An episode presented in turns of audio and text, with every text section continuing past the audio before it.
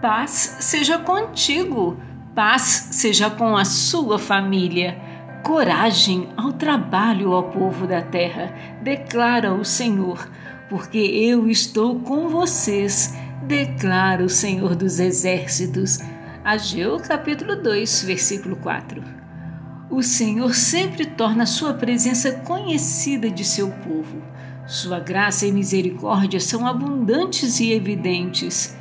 Nosso Senhor é onipotente e Sua presença constante é nosso grande e eterno conforto.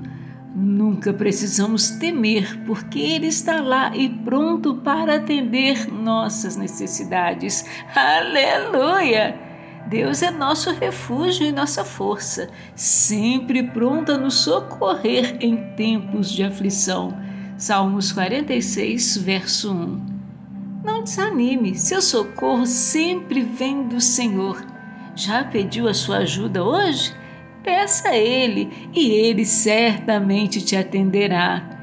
Deus te abençoe e te guarde.